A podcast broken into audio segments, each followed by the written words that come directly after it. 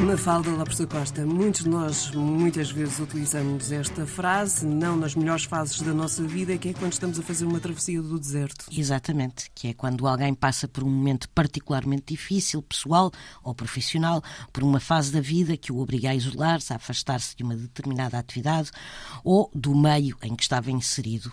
E é aqui que se usa fazer a travessia do deserto. Esta frase inspira-se num episódio da Bíblia, mais precisamente do Antigo Testamento, do Êxodo, e na caminhada pelo deserto, a saída do Egito e a entrada na Terra Prometida.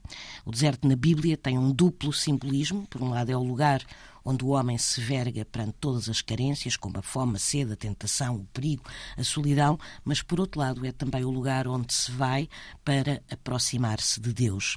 E daí que na espiritualidade do povo de Israel fazer a travessia do deserto corresponde também a uma aproximação de Deus.